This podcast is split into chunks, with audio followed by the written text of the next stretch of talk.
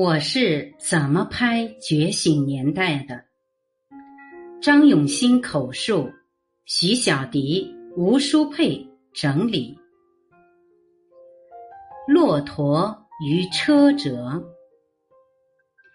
二零一八年七月一日，我们带着党旗来到北京大学红楼。这一天，《觉醒年代》正式建组。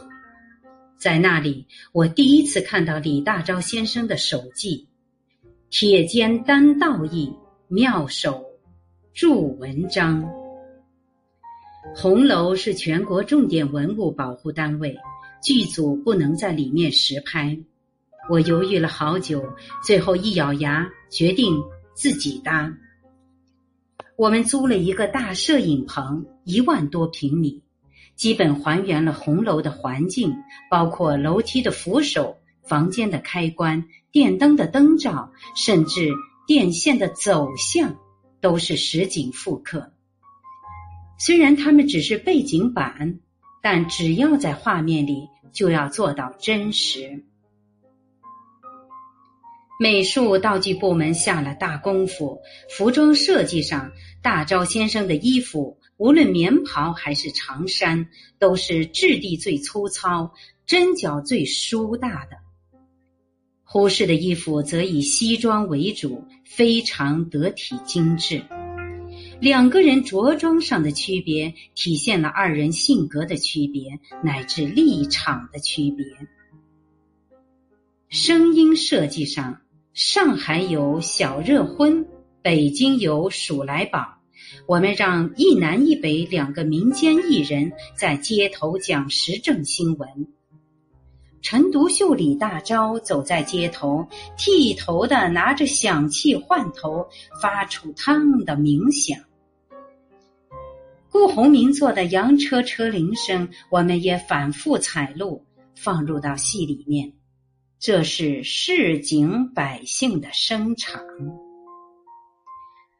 鲁迅先生的登场背景是小说《药》的场景原型。青年被斩首，众人争抢人血馒头。自始至终，先生没有回头。他在看什么呢？龙门石窟的拓片。那时先生精神苦闷，只得沉迷于经石，手里拿的是龙门二十品中的正长球照相机。拍的时候我没注意，剪片子时看到了，赶紧让人核实。他们告诉我：“导演，你放心，这是精心准备的。”心血就在这些点滴中，观众可能不会注意，但恰恰是这些地方真正见功夫、见责任、见热情。我们用了几百车的沙土，每车八吨，铺在横店的水泥路上。沙子是从张家口运来的，筛了好几遍才还原出一百多年前北京城风沙漫天的感觉。有不少街头演讲的戏，演员和我说，等他们拍完第二天去刷牙，还能刷出沙子来。陈独秀住的箭杆胡同，家门口二十多米长的路，用了三十八车的土，马车来回压了三天呀，才勉强压出车辙。为什么要拍车辙呢？秦始皇统一中国，书通文，车同轨，两千多年几乎没有改变。二十世纪初，西方已经进入船坚炮利的时代，我们依然在古旧的车辙里踟蹰不前。觉醒年代讲述的六年，欧洲经历了一战，民不聊生；中国是军阀混战，列强环伺，你方唱罢我登场。开篇第一个实景镜头拍的是骆驼。我们把机器埋在坑里，上面加一层强化玻璃，牵着骆驼来回溜，直到第四十二遍，骆驼终于踩到了尽头，说过。这个时候，我的声音都在发颤。骆驼给人的印象总是忍辱负重，就像当时我们这个国家在世界民族之林的状态。当温顺的骆驼的大蹄子在逆光的升格镜头下踩在千年不变的车辙上，所引发的联想，只有中国人能看懂。肉身头哪虎？我喜欢拍动物，剧组的道具库就像一个动物园，鸡、鸭、鹅、羊、猫、狗、兔子、蚂蚁、螳螂，外面还拴着牛。拍的时候，全组出动，引着他们往镜头前去。蚂蚁出现了好几次。陈延年第一次将蚂蚁放生，弹幕里有人说：“生如蝼蚁，心向光明。”有人说：“蚁食乾坤大，犹怜草木青。”每一个观众都有自己的联想，就像陈独秀在监狱中看到的那只螳螂。放风时，先生走到墙角，发现一只小螳螂，将它端在手中。这时候的配乐是古琴曲，带着杀伐之声。掌心里的螳螂，螳臂像刀一样举起又放下，在那一刻，先生心中翻江倒海，想的是什么呢？他带给观众无限的想象。这是革命的浪漫主义。蔡元培风雪三顾陈独秀，请他担任北大文科学长，第三次。陈独秀蓬门今始为君开，音乐一起，两人四目交接，一个起身行礼，一个哈哈大笑。很多观众说看哭了。两个加起来快一百岁的男人，长得又不是多么的好看，为什么能看得人心潮澎湃呢？这里面有我们中国人高贵的精气神。黄沙、风雪、大风是我们常用的视觉手段。第三集毛泽东出场，剧本只有一行字，但我们下了大功夫。一百多米长的街道出现了横行的马队、乞讨的乞丐、鱼缸中的金鱼、污泥中的鸡鸭鹅、插着草标被卖的孩子、坐在车里吃三明治的少年。这时候，瓢泼大雨中，这样一个一袭青衫的人，怀揣新青年，一脚荡开了污水。这种细节还有很多。鲁迅出场时的人血馒头，李大钊江南之行看到的裹着小脚跟公鸡成亲的小新娘。法租界里蛮横的外国人，藏心店的工人，海河边饿死的同胞，义愤填膺的义和团老战士，安源煤矿拿着破碗接雨水的小孩等等等等，这些视觉元素一再点出民国的荒唐。如果他不惨痛，何会有仁人志士抛头颅、洒热血来拯救我们这个国家呢？如此，才知道先生们的伟大。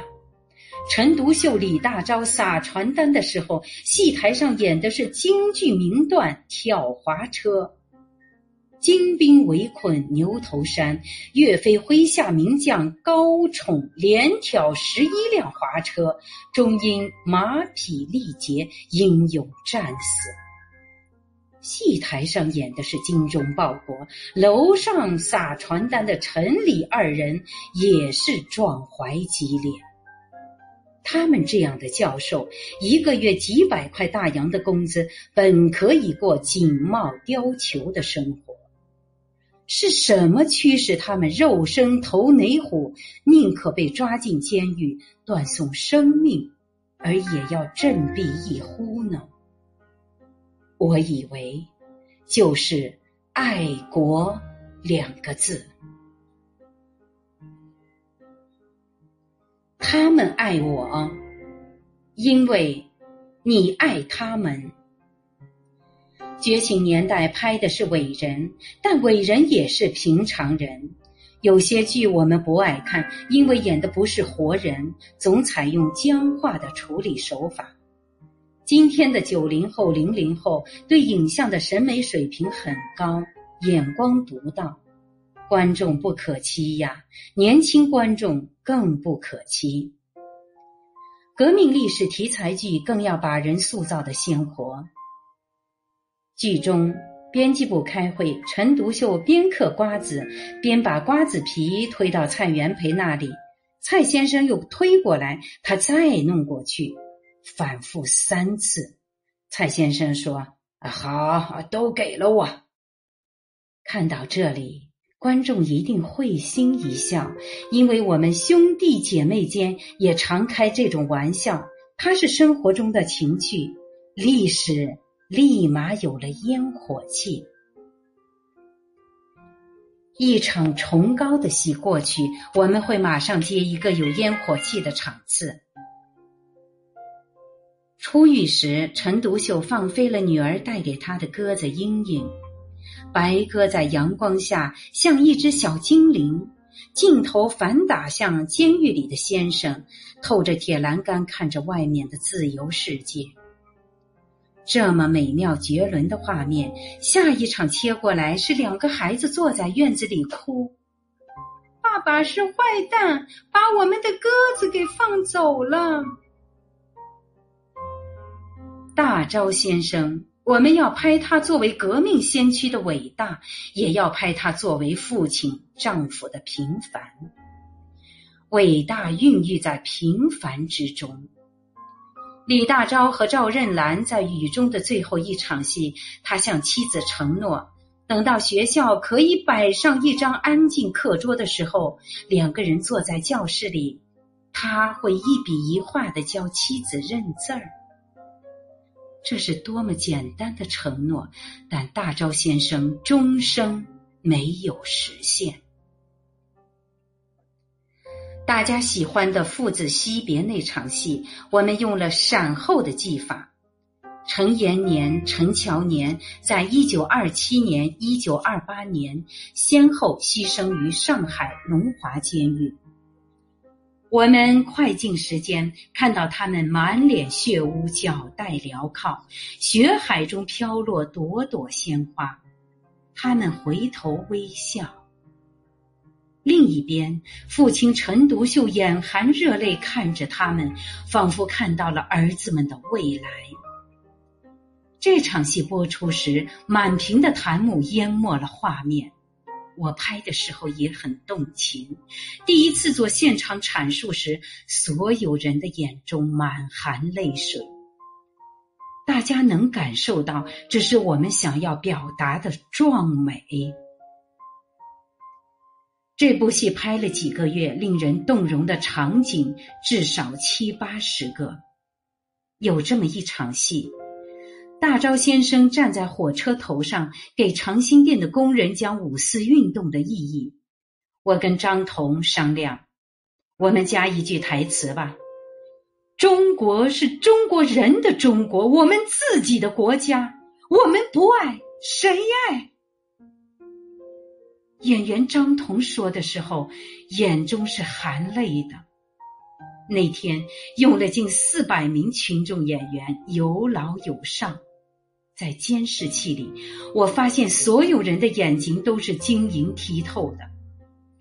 拍完了，我扭头看后面的工作人员，大家都沉默着，眼睛都泛着泪光。好多年轻朋友喜欢《觉醒年代》，他们把主席叫教员，叫蔡公慢洋洋，说顾老爷子顾鸿铭可爱。这些说法透着年轻人的率性与尊敬，他们心中有大格局，只不过以前很少有投射的地方。我不认为这部戏拍的有多好，只是因为它激活了我们对历史的想象。李大钊、陈独秀也好，陈延年、陈乔年也好，赵世炎、邓中夏也好，正如鲁迅先生所言：“中国永远不缺为民请命的人、埋头苦干的人、献身求法的人，他们才是中国的脊梁。”今年的清明节，上海龙华的延年、乔年烈士的墓前。鲜花比平时多了几十倍，有人把炒糊的南瓜子摆在了延年烈士的墓前，那是我们剧中设计的桥段，但观众当真了。有网友写了一段虚拟的对话：大钊先生和延年烈士看着今天的年轻人把鲜花摆在墓碑前，大钊先生拿起一束闻了闻，说。花很香，他把花递给了延年。延年说：“先生，他们爱我。”大钊先生拍了拍延年，对他说：“因为你爱他们呀。”我还看到网友说，今天的合肥有一条沿桥路。旁边还有一条集贤路，而陈独秀安葬的地方就叫集贤关。这两条路始终没有交汇，但有同一个终点，叫繁华大道。我是主播零点，欢迎关注，谢谢您的收听。